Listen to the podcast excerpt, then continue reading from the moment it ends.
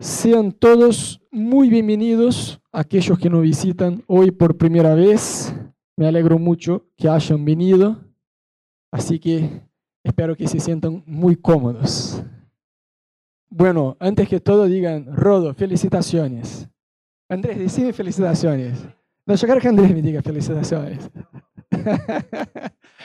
De verdad, anoche yo corrí 10 kilómetros. Así que hoy voy a predicar sentado, chicos. Pero de a poquito vamos, vamos, vamos dejando el sedentarismo, ¿no?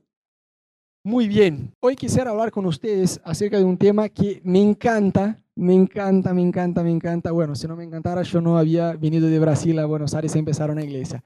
Yo quisiera hablar con ustedes hoy un poquito acerca de la familia de Dios, es decir, de la iglesia. Porque a veces uno tiene una costumbre, eh, no sé, viste que hoy como que está de moda repensar la iglesia, por así decir, ¿no? Y yo no soy en contra, para mí, eh, viste que a veces hay iglesias que son muy rígidas con la estrategia o con el formato, con la metodología, y todo eso puede cambiar. Yo estoy de acuerdo que cambian las cosas, está genial, a veces uno mira una estrategia, un modelo eh, de otra época que le sirvió en aquel tiempo y a veces, no, eso no podemos hacer, el culto tiene que ser domingo a las 7, no podemos cambiar, nosotros hacíamos antes por la mañana, ¿no? Así que nadie venía, así que cambiamos para la noche. Estas cosas pueden cambiar, no pasa nada. Lo que no puede cambiar es la esencia de la iglesia. Entonces hoy quisiera ver con ustedes un poquito alineado con la Biblia, ¿no? Porque hoy como está de moda repensar la iglesia, a veces vos mirás gente diciendo cualquier cosa. Yo me siento como que en la responsabilidad de, de mostrar lo que dice la Biblia acerca de este tema. ¿No? Porque a veces uno dice, sí, la iglesia, la familia de Dios. ¿Y qué más que la Biblia dice sobre la iglesia? Y qué sé yo, ¿no? Entonces primero voy a empezar diciendo que no es la iglesia, porque uno suele tener una comprensión equivocada o incompleta porque arranca con lo que no es la iglesia, ¿verdad? Entonces la iglesia no es un evento, no es un evento, no es un club, no es eh, tampoco un programa, y tampoco un edificio, porque a veces uno dice, ahí está la iglesia, ¿no? El templo, el edificio. ¿Ves? La iglesia, yo voy a la iglesia. Y yo siempre digo que nosotros nos venimos a la iglesia porque nosotros somos la iglesia. La iglesia no es un templo, aunque nos juntamos acá. Dice que para algunas personas como que les cuesta creer, ¿no? Que nos juntamos en un hotel. Pero eh, ustedes eh, eh, se juntan como iglesia, pero en un hotel. Porque es casi como que una heresía, ¿no? ¿Cómo puede? Es un hotel y Dios es santo, la iglesia es un lugar sagrado y cómo se van a juntar en un hotel, ¿no? Porque a veces no tienen esta comprensión de que nosotros somos la iglesia. Entonces, primero que nada, la iglesia no es el templo, ¿sí? Entonces, vamos por lo que es la iglesia. La Biblia muestra varias metáforas acerca de qué es la iglesia. Entonces, una de ellas es que la iglesia es la familia de Dios. Yo siempre digo que es muy raro pensar en la eternidad, porque cuando nosotros pensamos en la eternidad, pensamos en la eternidad futura, ¿no? La que está por venir. Pero nosotros no miramos la eternidad pasada. Porque, a ver, si yo pregunto acá, fecha de nacimiento, cada uno va a tener una fecha de nacimiento. Pero si preguntamos, ¿si es la fecha de nacimiento de Dios? No hay. Él es, no es que nació, Dios es, es la razón de todas las cosas. Entonces es muy loco pensar no solo en la eternidad futura. Me acuerdo que cuando yo era chico, mi mamá empezó a enseñarme un poco de la Biblia y decía, bueno, y después que uno se muere, va al cielo, nos quedamos toda la eternidad con Dios. Y como que me daba una, una desesperación, porque yo con mi cabeza de niño pensaba un año, dos años, bueno, años, un niño cuando se va de viaje ya queda, ¿no? Ya estamos, ya estamos, ya estamos. Yo pensaba un día, una semana, un mes, un año, dos años, entonces me agarraba una desesperación porque como que yo no tenía una comparación con la vida, ¿no? Decía, pero va a ser para todo el siempre. Y mi mamá trataba de calmarme, ¿no? Dice, pero mira, la vida en la tierra, ¿no te parece copada? Sí. Entonces imagínate, si vos no querés morir acá, aún más en el cielo, va a ser algo bueno. Pero cuando uno mira la eternidad, no hay solo una eternidad futura, pero hay una eternidad pasada, que Dios siempre existió. Eso es muy loco, ¿no?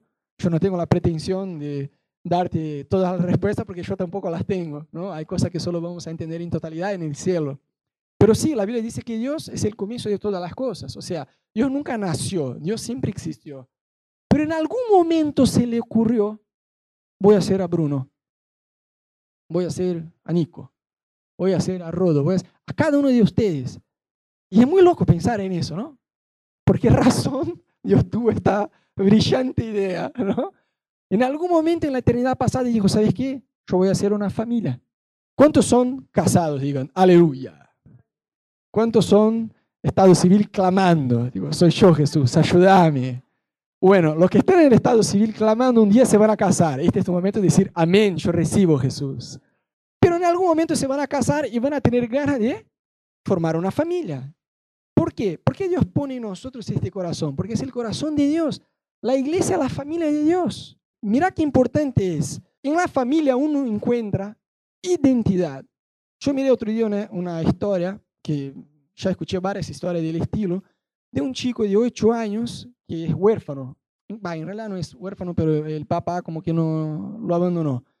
Y el papá era un desastre. Vos mirabas el papá y decía, el chabón es un desastre. Si yo fuera el hijo iba a querer distancia. Pero no, porque cuando uno es hijo, aunque el padre sea un desastre, quiere estar. ¿Pero por qué? Y el, el, chico buscaba estar con el papá. Y el papá lo maltrataba, era un desastre como padre. Y, y, aún así el chico decía, no, pero yo quiero estar con mi padre. Y el chico trataba de huir de, de, de la, del hogar de niños que estaba, ¿no? Para buscar al papá. Porque en realidad no estaba solo buscando al papá, estaba buscando su identidad. Personas sin identidad son personas sin familia. Entonces, en la iglesia, en la familia de Dios, nosotros podemos encontrar nuestra identidad. Rodo, pero es Dios que, que nos da nuestra identidad, ¿verdad? Sí, pero la desarrollamos en familia. Si vos te fijas, personas que se divorcian, están casados, no sé, tres décadas, 30 años, y se divorcian. Es muy común, es normal, cuando pasa eso, que uno se pregunte, pero ¿quién soy yo? Tiene una crisis de identidad, porque esta identidad es desarrollada en relación a otras personas. Lo mismo pasa cuando uno labura, no sé, tres, cuatro décadas en una empresa y un día la empresa dice, chao, chao, lo despiden. Uno dice, pero ¿quién soy yo? Porque pone su identidad en relaciones que están. O más allá del laburo, cuando eh, un cónyuge eh, se muere. Uno también dice, es una crisis muy común, más allá del dolor del cónyuge fallecer, uno, el que se queda, se queda con esta crisis de identidad que dice, ¿y yo quién soy? Eso es muy normal. Si vos hablas con cualquier psicólogo, te va a decir lo mismo. No hace falta ir a la Biblia para llegar a esta conclusión. Entonces, nuestra identidad sí es Dios quien nos regala esta identidad y quien afirma esta identidad en nosotros, pero la desarrollamos en familia. Y sabes, la familia, gente, espiritual, es decir, la iglesia, es más importante que tu familia natural. Rodo, ¿cómo puede decir eso? Sí, porque la familia natural, todos sabemos, no perdura por siempre. Los hijos crecen, van creciendo y mientras van madurando, ellos se van a casar, ellos se van a otra ciudad, o algunos que tratan de vivir de la suegra se van a otro país, ¿no? Pero la familia no sigue igual por siempre, ¿no es verdad? Todos sabemos. Por eso la familia espiritual es aún más importante que la natural. ¿Por qué? Porque va a durar por siempre. Ninguna familia perdura por siempre. La única familia que va a perdurar por toda la eternidad es la familia de Dios. Y a mí me encanta este tema porque nosotros acá somos solo una pequeña parte de la familia de Dios. La familia de Dios no es, va, es, pero no es solo amor sin límites. Es todo creyente que hay en la tierra. A mí lo que más me encanta es la unidad, porque es imposible no hablar de unidad cuando se habla de familia. Pero una familia desunida, ¿es bueno o malo estar?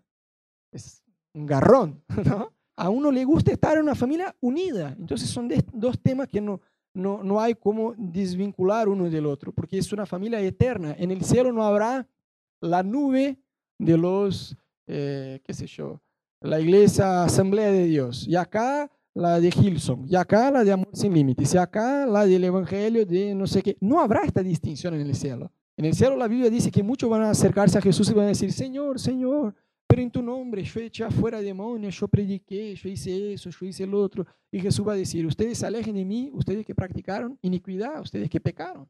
Entonces habrá solo esta distinción. O sea, Dios va a buscar a los suyos, a su familia. Amén. Mira lo que dice la Biblia acerca de la familia de Dios. Efesios 1.5. En amor nos predestinó para ser adoptados como hijos suyos por medio de Jesucristo según el buen propósito de su voluntad. Entonces la Biblia nos dice que Dios decidió de antemano adoptarnos a su familia a través de Jesús. O sea, no tendríamos el derecho de estar ahí. Por derecho, por merecimiento, todos, y yo soy el primero a decir que es verdad, merecemos el infierno. No hay nadie justo, ninguno se quiera, dice la Biblia. Pero a través de Jesús, Dios nos adoptó a su familia. Y a mí me encanta porque todos somos adoptados. Porque a veces en una familia así, hay, ¿no? Peleas entre, no sé, este eh, es el hijo de sangre, este no es. A veces los papás hacen diferencia. Pero Dios no es así. Dios es perfecto porque todos somos adoptados en Jesús para ser parte de, su familia. Mira Efesios 2, 19.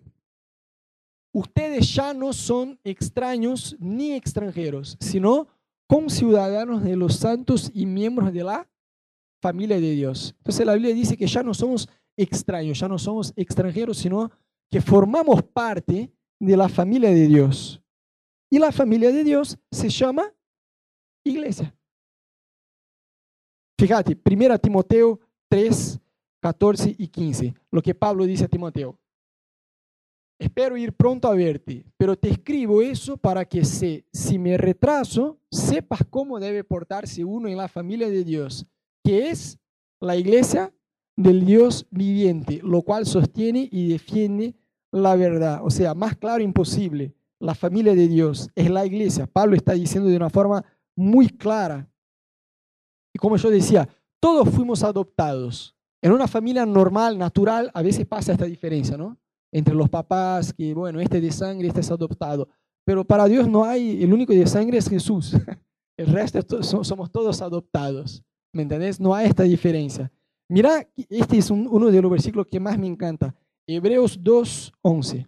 Tanto el que santifica como los que son santificados tienen un mismo origen. ¿En quién? En Dios. Por lo cual Jesús no se avergüenza llamarlos hermanos. ¡Wow! Jesús, no sé vos si ya tuviste vergüenza de algún hermano, ¿no? Dice, wow, este es tu hermano. No, ni siquiera lo conozco. Como Pedro, ¿no? Jesús no hace eso. Dice la Biblia que Él no se avergüenza de llamarnos hermanos, aún con todas nuestras macanas. No podemos decir, este Sí, este no. No, Dios mira a todos nosotros. Vos sí, vos sí, sí, Señor, pero mi pasado. Dice, ¿qué te importa tu pasado? Mira a la cruz.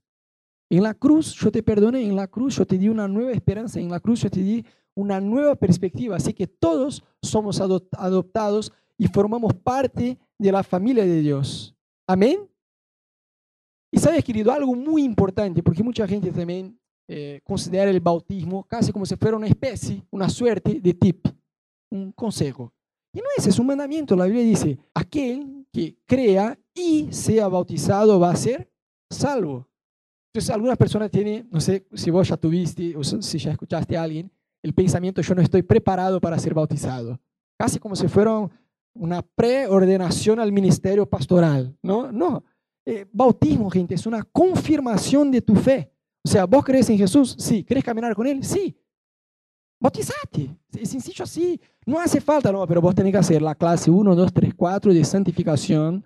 Eh, vos tenés que, y vamos a listar todos los pecados de Bruno para que se santifique y entonces sea bautizado. No, vemos en la Biblia gente siendo bautizada, sí, yo creo, puedo ser bautizado, sí, ahí hay agua, vos querés, yo te bautizo. Está en la Biblia. O sea, eso, estas cosas que vamos agregando son cosas del hombre. No, si miramos a la Biblia no está, ¿me entendés? Acá en la iglesia decimos, ¿Vos querés caminar con Cristo? Sí. ¿Querés ser bautizado? Listo, dale, vení. Ya está. Sencillo, no vamos a cerrar la puerta para el bautismo porque vos tenés que hacer, tenés que eliminar los pecados de tu vida. El bautismo no es una suerte de prueba a ver cuán santo vos sos. No, al contrario, es solo una confirmación pública de quién Jesús es para vos. Leímos que Jesús no se avergüenza de nosotros. El bautismo es una forma de decir, yo tampoco me avergüenzo de él. Porque estás confesando públicamente tu fe. Está diciendo, yo soy parte. Entonces, el bautismo es el símbolo que dice, yo estoy en la familia de Dios. Bautizate. Alguien dijo de una forma muy graciosa y, me copó, que el bautismo es el tatuaje de la vida cristiana. A mí, a mí me gustó. Entonces, acepte este tatuaje. No te quede solo para vos esta decisión. Es importante confesar a Jesús públicamente a través del bautismo. Yo quisiera leer con ustedes Romanos 1.12, para que unos a otros nos animemos con la fe que compartimos. O sea, en la familia de Dios compartimos nuestra fe uno con el otro. Y eso dice la Biblia que nos anima, esta comunión nos anima. Alguien puede preguntar, ¿no? Pero Rodo, yo creo en Dios, yo oro, yo leo la Biblia, yo ayuno, eh, yo llamo a mi suegro una vez cada cinco años, eh, yo hago todo como corresponde, Rodo. Feliz cumpleaños, ¿no? Yo hago todo como corresponde. Pero yo, ¿por qué tengo que venir a la iglesia si somos la iglesia? Yo no puedo estar en mi casa y ahí tener comunión con Dios. Sí puedes tener comunión con Dios, como vos bien, bien decís. Pero esta vida en comunidad es la única forma de cumplir las 58 veces que la Biblia menciona unos a otros. Porque viste que no hay forma de madurar en esta comunión entre hermanos en tu casa solo. Por esta sencilla razón nos juntamos, porque animamos unos a los otros. Es como un templo, ¿no? Que es construido. Cualquier construcción, una pieza se apoya en la otra. Y en la iglesia es así. Vos vas a necesitar momentos que vas a tener otras personas que te van a animar.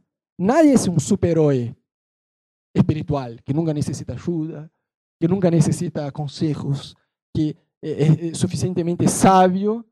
¿Me entendés? No, en la iglesia hay esta libertad que podemos apoyarnos unos a otros. Amén. Entonces, una otra metáfora de, de la iglesia es como una construcción. Y sabes que hoy es raro, ¿no? Porque nunca antes en la historia hubo tantas posibilidades de conectarse.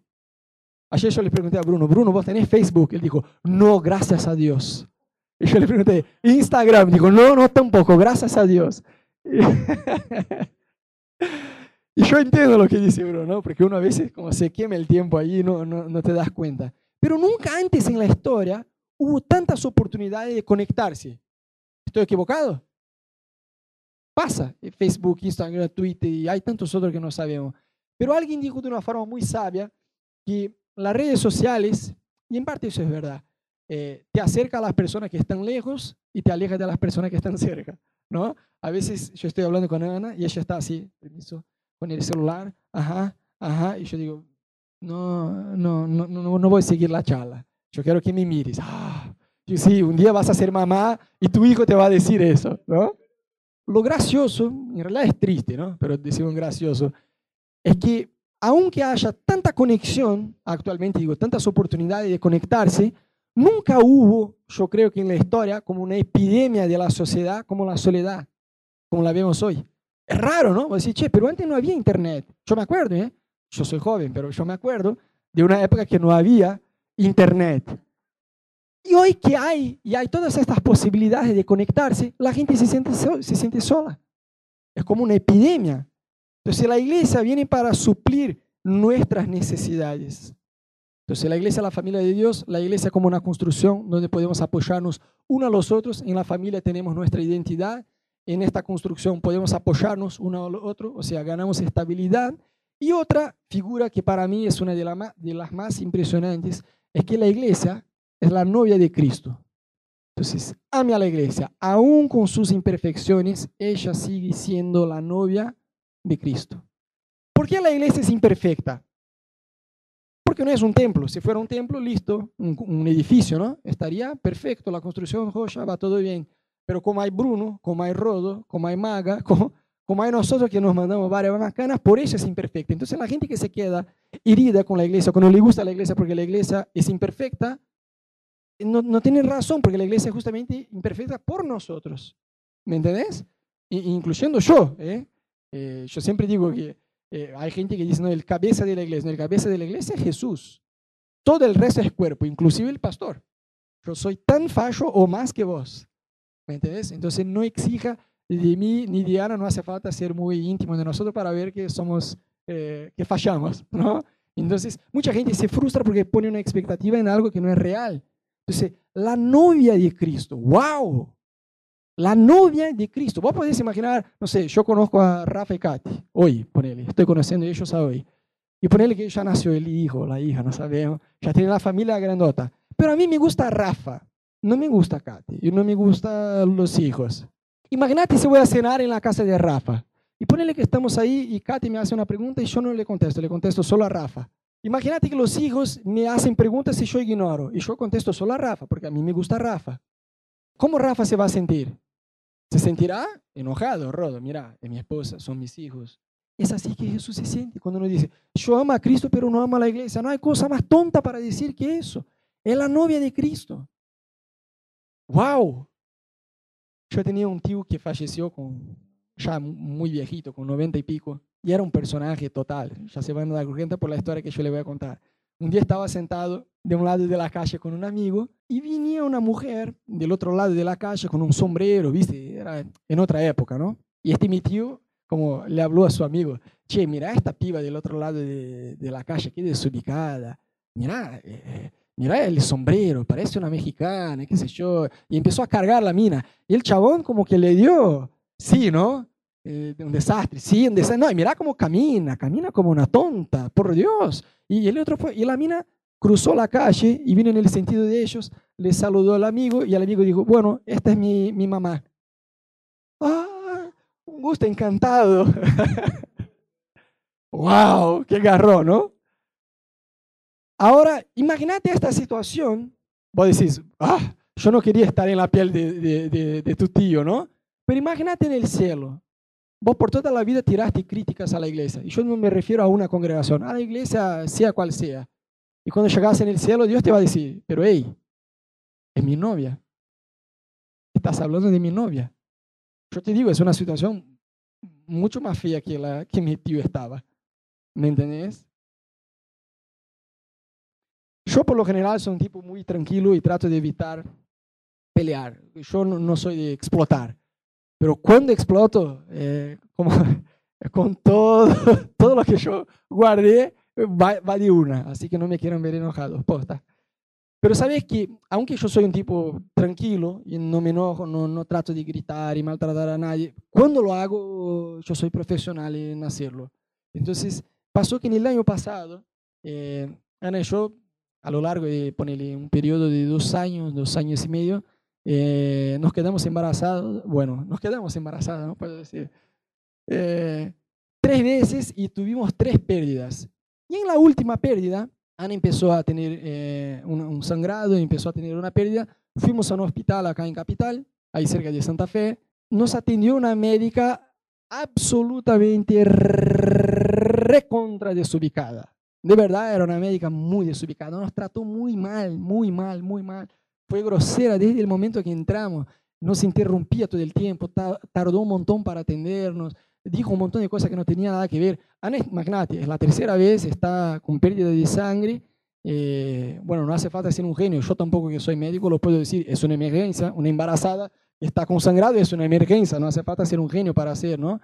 Y Ana dice, mira, eh, yo lo que voy a necesitar, después de una consulta que yo tenía ganas de pegar a piñas a, a esta médica, ¿no?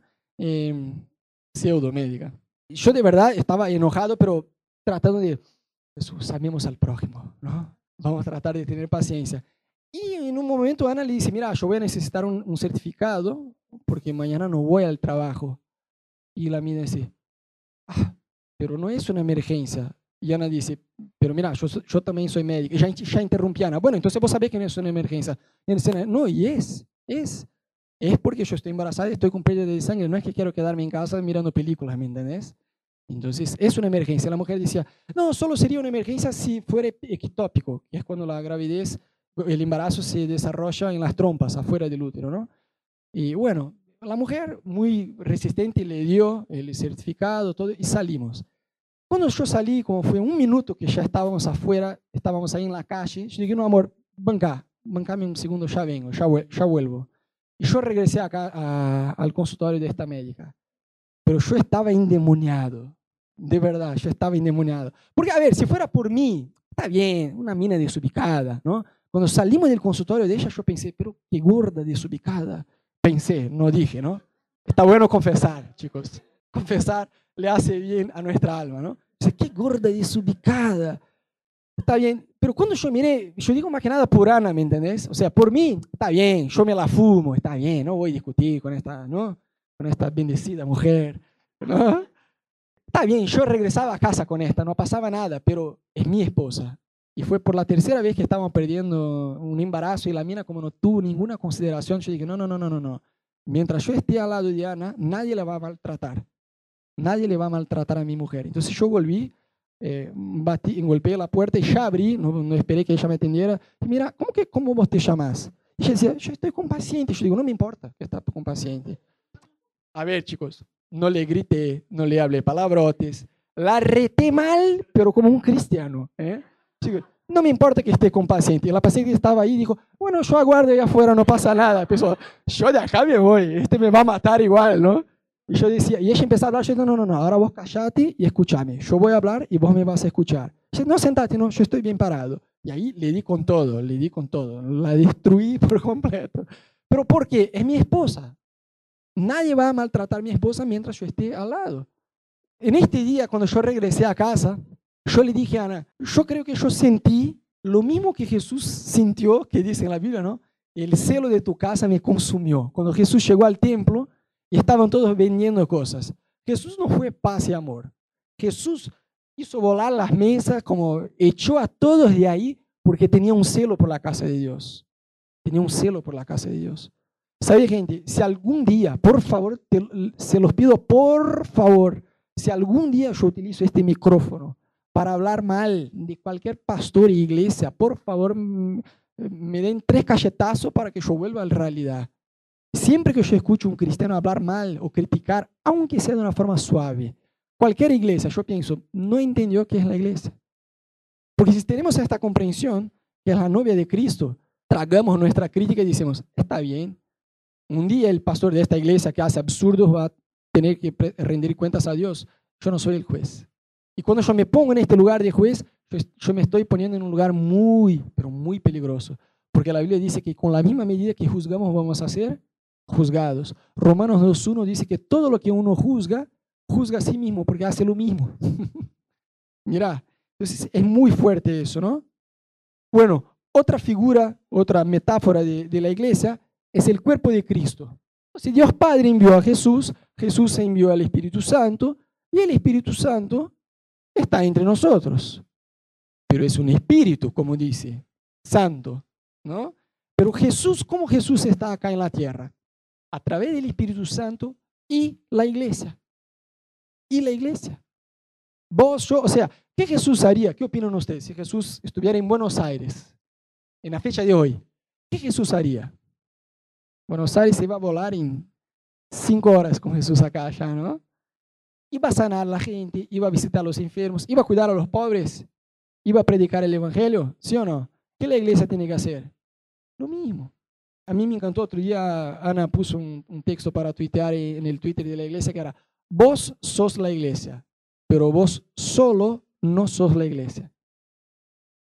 A mí me encantó. Acá en la iglesia nosotros valoramos mucho la unidad. ¿Por qué? La iglesia está hecha de personas, vos y yo, y sobre todo unidos. A Satanás no le importa que juntémonos si no estemos unidos en el corazón, con chisme, dice chisme. No, pero en la iglesia ya somos profesionales con este tema, ¿no? No, mira, Rafa, yo te voy a decir algo de Nico, pero es para que vos ores por Nico. ¿No? Es un chusmerío santo. No, no, chusme. Chusme siempre hay que tener una boca y un oído. No tengas miedo de cortar quien te está haciendo un chusmerío. Mira, no hace falta entrar en los detalles. Dime solo que ore por esta persona y yo voy a orar por ella. Ah, pero que yo quería contar. No, pero no hace falta. Yo voy a orar por todo lo que yo puedo orar por esta persona, pero no hace falta que me digas que viste, que ella estaba. Es un chusmerío. Yo me acuerdo que hubo un tiempo que teníamos un grupo de jóvenes allá en Brasil que estaba creciendo, pero era muy unido, muy unido. Había mucha unidad no había espacio para una persona crítica entrar ahí. Porque no encontraba un oído, ¿me entendés? Si la persona venía y decía, ay, vos viste que este, ¿qué estás haciendo? Mi oído no es un inodoro, ¿me entendés? O sea, no, a mí no. Vas a quedar solo vos hablando así. Yo no te voy a escuchar, porque eso va en contra de la unidad de la iglesia. ¡Wow! ¿Cómo una persona crítica se queda en una iglesia así? No se queda, porque no hay un oído que la escuche, ¿me entendés? Entonces, chusme, crítica. Y el gran problema de la crítica que va de la mano con el juzgar. es como una persona mentirosa que miente tanto que ya está adicta a la mentira, que ella pasa a creer en sus mentiras. La persona que es tan crítica, que ya tiene como que es un pecado de raíz, una iniquidad, ella no se da cuenta de cuán crítica es. Entonces, el gran problema es que la crítica va de la mano con juzgar. y por ahí juzgamos a las personas. Te doy un ejemplo muy sencillo. Miramos una mujer linda, hermosa y todo. Y miramos, ponerle que, ella está con, se casa con un chabón que es muy feo y 30 años más mayor que ella. Ahí por ahí, y el chabón tiene plata. Y dice, ah, bueno, ya está, ya sabemos. ¿Qué estamos haciendo? Juzgando. Porque de verdad, de verdad, no estamos ahí adentro de la mina para saber cuál es la razón de ella estar con él. Ah, ¿Sí o no? Eso es juzgar. Cuando juzgamos la intención de la persona. Ah, pero Nico vino así y me saludó muy así. Sí, pero ¿por qué me saludó? ¿Te saludó? Sí, pero me pareció muy así, muy seco, muy... ¿Y vos sabés por qué te saludó así? Capaz que tuvo una noticia que cualquier uno se quedaría así, o peor. ¿Me entendés? Cuando vos hay, un, hay un consejo que yo escuché hace muchos años que nos sirve un montón. Elija siempre creer en lo mejor de cada persona. Aun cuando la acción de ella sea mala, cree que la intención de la persona fue buena y trata de tener misericordia. Uh, eso es muy difícil. Yo estoy aprendiendo hasta el día de hoy, pero es muy difícil. Pero debemos perseverar en eso. Ah, pero la persona habló. No es que yo estoy juzgando la intención. Ella habló algo que fue malo. Pero bueno, aún así elegí creer en la mejor de las intenciones de la persona. Porque nosotros cuando nos mandamos mal, no queremos que la gente mire nuestras acciones, queremos que ella mire nuestras intenciones. Sabes, cuando vos mirás algo en la iglesia que está mal o que podría mejorar, en vez de criticar, tener la proactividad de hacerlo. Yo siempre digo, capaz que hay un tema que te duele en el corazón, muy probablemente vos tengas un llamado para eso. Ah, Rodo, me parece que el ministerio de niños en la iglesia es muy desordenado. Está bien, podemos mejorar. Pero entonces, disponte vos a hacer una respuesta para eso. Porque criticar, chicos, no nos cuesta absolutamente nada, ¿verdad? Es sentar en el sillón y tirar piedras. Pero ser una solución, ser una respuesta, es otro tema. Acá en la iglesia, desde que arrancamos, tuvimos un lema. Nico, vos tenés una idea, hacelo. Por ahí nadie más da, da idea, ¿no? nadie más tiene ideas. Pero tenemos esta filosofía. ¿Por qué? Porque es una filosofía mucho más madura y responsable. Yo te doy una idea y la hago. O sea, voy a ser parte de la solución. Y de verdad, capaz si algo te molesta, vos podés ser una solución. Vos quizás esta inquietud, Dios la sembró adentro tuyo. El tema es saber direccionarla de una forma con madurez, ¿no? Para que vos puedas hacer una respuesta. Entonces, regla básica, no solo de una familia natural que eso pasa, sobre todo en la casa de Dios. A tiene problema con B, A tiene que hablar con quién? C, D, E y F. No, yo tengo un problema con Bruno. O Bruno, yo sé que Bruno tiene un problema conmigo. ¿Qué yo tengo que hacer como un cristiano maduro? Voy a, a redes sociales, tirar una indirecta para Bruno. No, porque Bruno no tiene redes sociales. Bueno, bueno entonces yo me voy a Rafa. Rafa, Vos no sabes, ayer yo estaba hablando con Bruno y Bruno, papá, papá, papá, ¿qué eso va a edificar? ¿Va a solucionar el problema? Por eso la Biblia que dice que debemos perdonar uno a los otros para que no seamos contaminados por una raíz de amargura. Lo más correcto es que yo tenga la madurez de decir, Bruno, mira, vos hiciste eso, estuvo mal, a mí me pareció mal, pero yo te perdono. ¿Está bien? Está bien. O Bruno, perdoname vos también. Quizás yo también, papá, papá y tener esta madurez de charlar como adultos y como creyentes. Esto en la iglesia va a guardar nuestra unidad. Amén. Bien, yo quería mostrarles una imagen. Yo siempre digo que un cristiano sin iglesia es como un soldado sin ejército. Hace poco yo vi una película muy buena que, era de guerra. Yo me imaginaba qué locura sería un soldado tratar de enfrentar un ejército, porque es eso lo que pasa en el reino espiritual, sin tener un ejército. Es un suicidio, ¿verdad? Un cristiano sin iglesia es tal cual un soldado sin ejército. Entonces, imagínate un soldado, va, volvemos porque hoy con la tecnología uno tira una bomba y listo, ya está la guerra. No, no hay guerra, es solo un disparo y ya está. Pero imagínate como las películas de 300 o, o Mel Gibson, eh, Corazón Valiente. Corazón Valiente, dice español. Está bien. Porque a veces la traducción es nada que ver. En Brasil es Corazón Valiente y en español es el chico que le encantaba pelear. no sé, nada que ver. Bueno, Corazón Valiente. Poner una película así, con espada, con arco y flecha y todo. Bueno, pase el, eh, el chabón arriba del caballo con la banderita que es de, del arquero. Y pasa la banderita con el arquero. Y ponele, como la película vemos, ¿no? Unos 300 chabones dan un paso adelante y se preparan. Ahora imagínate uno diciendo, ah, yo no creo que deberíamos eh, empezar con arco y flecha. Yo iría con los caballos. Y el chabón no va, todo va y el chabón se queda. Es una actitud irresponsable, no solo porque él se va a poner en peligro, sino va a poner todo el ejército en peligro. Por eso necesitamos de unidad en la iglesia. Amén. Hebreos 10, 25. Por eso el autor de Hebreos ya hace más de dos mil años decía lo mismo.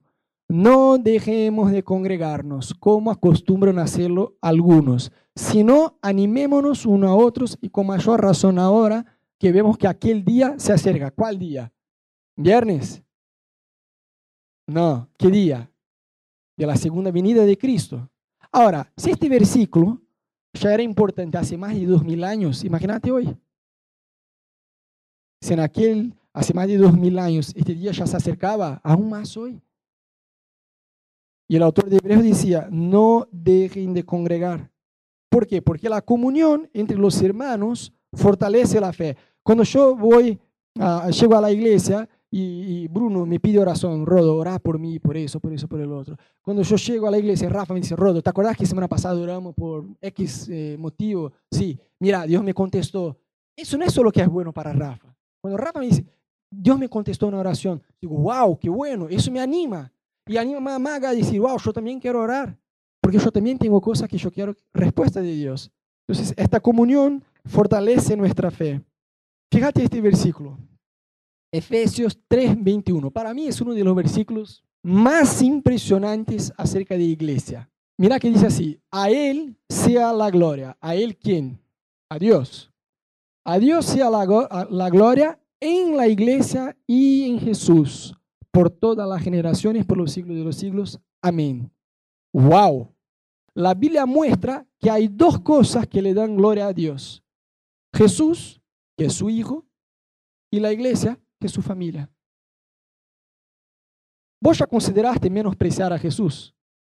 De ninguna forma, Rodo, eso sería una heresía. Imagínate menospreciar a Jesús. Pero en la iglesia, mira, ahí más claro imposible. A Él sea la gloria en la iglesia y en Cristo. Cristo es el Hijo de Dios, la iglesia es la familia de Dios.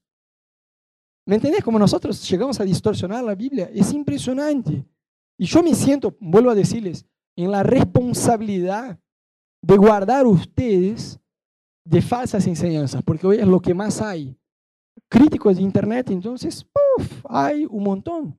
Entonces, hay mucha gente que sí eh, sufrieron en iglesias muy rígidas y por ahí se van a un otro extremo. Viste que hay iglesia que es así, ¿no? No el culto, el domingo a las 19. Pero Rodo, mira, la gente no llega en este horario. ¿Qué te parece? Hacemos 7 y cuarto. No, tiene que ser 19. ¿No? Hay gente que es así.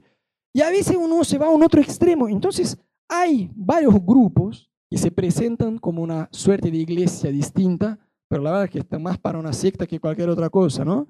Donde no hay un liderazgo formal y tampoco están bajo la autoridad de otro ministerio. O sea, ya empieza recontra mal, porque la Biblia dice, todo hombre esté bajo autoridad.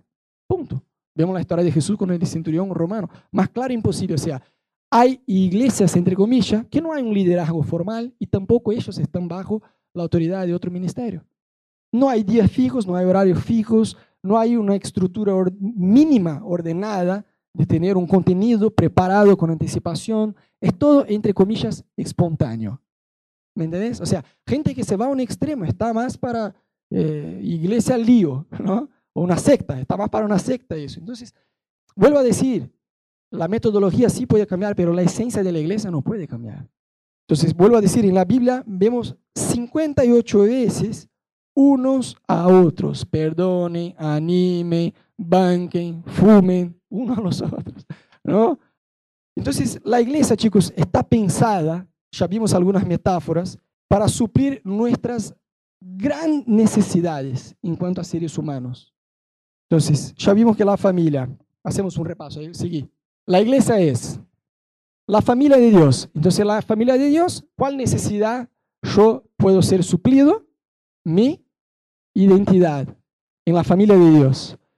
Después vemos que la iglesia tiene la figura de una construcción, de un templo. Entonces yo tengo estabilidad. Una pieza se apoya en la otra. Yo tengo estabilidad en mi vida. Después, el cuerpo de Cristo. Yo descubro mi valor. La Biblia habla acerca del cuerpo de Cristo. ¿no? Que uno no puede decir, ah, yo quería ser mano y yo soy oreja. Imagínate un cuerpo solo con boca. Bueno, las mujeres, está bien. Pero más allá de eso, imagínate un cuerpo físico que uno dice, hay solo manos, hay solo orejas, hay solo nariz. Sería una tontería. Uno no puede decir, ay, pero yo soy pie y me gustaría ser ojo. Cabeza ya hay, Cristo. Después de Cristo, que es la cabeza, tenemos todo el cuerpo.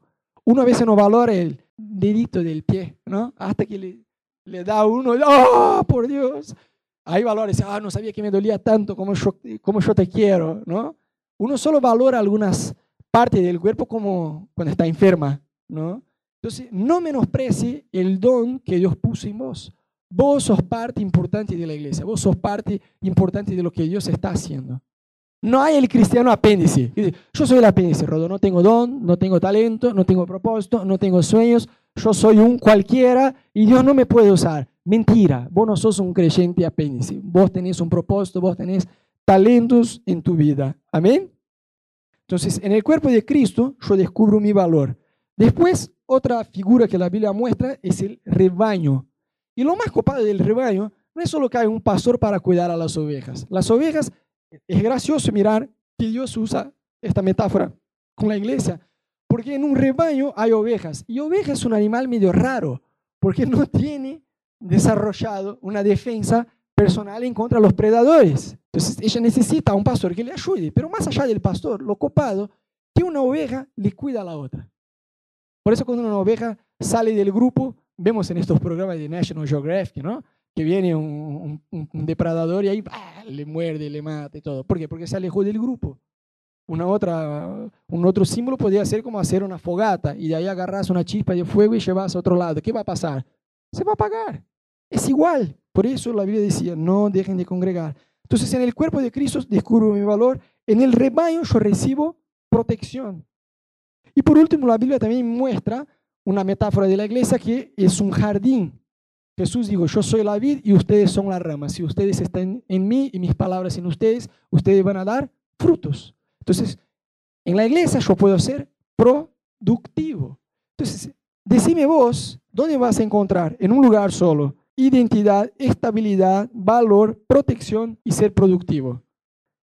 En ningún lado lo vas a encontrar. No vas a encontrar en una amistad, en un matrimonio. No eso lo vas a encontrar en la iglesia. ¿Por qué? Dios es el capo del capo del capo de nuestras necesidades y las planeó para que las viviésemos y las desarrollásemos en la iglesia. Entonces, tres pasos muy prácticos para nuestra familia, ahora hablando de forma más local, ¿no? porque es la iglesia de Dios en el mundo, pero hablando de nuestra congregación, algo más puntual. Tres pasos muy importantes. Primero, que se bauticen. ¿no? en abril, todavía no sabemos la fecha exacta, vamos a hacer un bautismo más. Hacete el tatuaje de la vida cristiana. Hacete el tatuaje de la vida cristiana. No te quedes con este pensamiento de, ay, pero capaz que yo no estoy preparado porque yo no sé mucho de la Biblia. No es una evaluación de una facultad de teología, es un bautismo, por Dios. ¿no? Entonces, bautizate, así con que todos sepan tu fe de una forma pública. Después tenemos el 5 de marzo, guarda esta fecha, es un domingo, por el periodo de la tarde, vamos a tener nuestra tarde de ADN de la iglesia, que es nuestra clase de integración, donde, bueno, después Andrés nos va a explicar mejor, pero donde vamos a compartir un poquito de la visión de, de, la iglesia y algo que estamos haciendo. Está bueno que vengas, si vos venís y asistís a la iglesia, está, está muy bueno, pero deja de ser solamente un espectador, Empieza a ser parte de lo que Dios está haciendo. No quiere decir que si vos venís, sí o sí tenés que quedarse. Yo siempre digo que la gente es libre para ir y venir cuando quieran. Pero venía a conocernos, venía a escuchar nuestra visión, lo que soñamos como iglesia. Está muy bueno, va a ser una tarde en mi casa, 5 eh, de marzo, domingo, a la tarde ADN. Y por último, ¿dónde vamos a cumplir en totalidad el uno a otros? Que la Biblia menciona 58 veces. En un grupo pequeño Acá en la iglesia es imposible conocer a fondo, en profundidad, uno a uno el nombre, sus necesidades, sus dificultades, sus tentaciones. Eh, nosotros, viste que hay iglesia que por ahí uno viene y se va y nadie sabe el nombre. De verdad no es lo que está en nuestro corazón. Ana y yo, con el, en el buen sentido de la palabra, eh, queremos meternos en tu vida, conocerte, saber quién sos, tu nombre, tus dificultades, tus tentaciones, tus sueños, de qué forma te podemos ayudar. Te queremos acompañar en la fe. Pero uno no va a ser acompañado si no está conectado a un pequeño grupo. Por eso nosotros desarrollamos los GBOs, ¿no? GBO, Grupo Buena Onda, que es una oportunidad de conectarse con otras personas que son como vos, que viven las mismas dificultades que vos, que, van te van a acompañar, que te van a escuchar. El GBO es muy bueno que participe porque no vas a cumplir, no vas a estar de verdad en la iglesia hasta que te conectes en un grupo pequeño. No va a poder conectarse con otro. Y si vos decís, Rodo, yo ya me bauticé, yo ya fui a la tarde ADN, yo estoy conectado a un GBO, ¿qué más puedo hacer? Vos podés amar el cuerpo de Cristo. Vos podés permitir que el Espíritu Santo siembra dentro tuyo un amor profundo, el mismo amor que hay en el corazón de Jesús por la iglesia, que Él pueda sembrar este amor en tu corazón. ¿Sabes? Ana y yo, siempre que conocemos a algún pastor, yo ya tengo un, cariño especial, aún sin conocer el chabón. ¿no? Yo digo, es un genio, ni siquiera los conozco. Soy pastor, ah, bueno, yo te entiendo, ¿no? Hay este sentimiento en nosotros. Amamos, no solo amor sin límites, cualquier iglesia, Ana y yo siempre tratamos de escuchar las necesidades de otras iglesias también y apoyarnos juntos, porque vuelvo a decir, Jesús no mira a nosotros de una forma como una segregación, ¿no? Amor sin límites, iglesia cuadrangular, iglesia no sé qué. No, Dios mira, mi iglesia, mi novia, somos la novia de Cristo, de una forma sola. Ya estamos por terminar, pero quisiera pedirte que ahí en tu lugar, por dos minutitos nomás, vos te olvides por completo de la persona que está a tu lado y que vos puedas cerrar tus ojos unos minutos, abrir tus manos, dejar con que la presencia de Jesús pueda llenar tu vida en esta noche. Hoy nosotros hablamos acerca de la familia de Dios. Y quizás vos no te sentís conectado o tan conectado a esta familia. Y yo te quiero decir, de lo más profundo de mi corazón, que nuestro gran deseo como iglesia, como amor sin límites, es influir sobre personas con el amor de Dios. Si nos venís a conocer, está bien, sos bienvenido siempre que vos quieras, cuando quieras. Eh, vuelvo a decir, acá todos son libres para ir y venir, ¿sí? Pero a lo que voy es, si vos buscas conectarse con la familia de Dios, yo quiero que sepas en primer lugar que vos sos bienvenido, que vos sos amado, que vos tenés un propósito. Tenemos todo este proceso que te podemos ayudar si vos querés conectarse a un pequeño grupo, si vos querés bautizarse, si vos querés venir a, la tarde de ADN para conocer más de nuestra visión, sos bienvenido. Y quizás vos decís, Rodo, yo ya hice todo eso. Entonces vuelvo a decir, vos podés amar a la iglesia, vos podés tener un amor profundo por la iglesia. Yo no conozco tu trasfondo, no sé tu historial, no sé tu pasado. Quizás vos estuviste en otras iglesias, quizás pastores, líderes fallaron con vos, quizás vos viste cosas feas en el ministerio, pero yo creo que el Espíritu Santo quiere limpiar toda mancha en esta imagen con la institución iglesia, porque es la novia de Cristo, es la familia de Dios, es el mejor lugar que uno tiene para estar. Es el mejor lugar que uno puede estar. Es en la familia de Dios. Entonces, si en tu lugar, si en tu corazón vos necesitas perdonar a un líder, a un pastor, a una iglesia, o si tenés en tu corazón la institución iglesia, no es algo que arde adentro tuyo. Permití en algunos momentos, mientras vamos a cantar una canción, que el Espíritu Santo te pueda llenar con el amor de Él que el Espíritu Santo te pueda llenar, que el Espíritu Santo pueda poner adentro tuyo un corazón por la iglesia, un corazón, un amor por, profundo por la novia de Cristo. Y si en tu corazón me decís, Rodo, pero la verdad que hay mucha crítica dentro mío con, con la institución iglesia. Bueno, esta es una excelente oportunidad para que pueda derramar tu corazón delante de Dios y pedirle perdón a Él. Decir, Jesús, perdóname, perdóname por haber pensado, perdóname.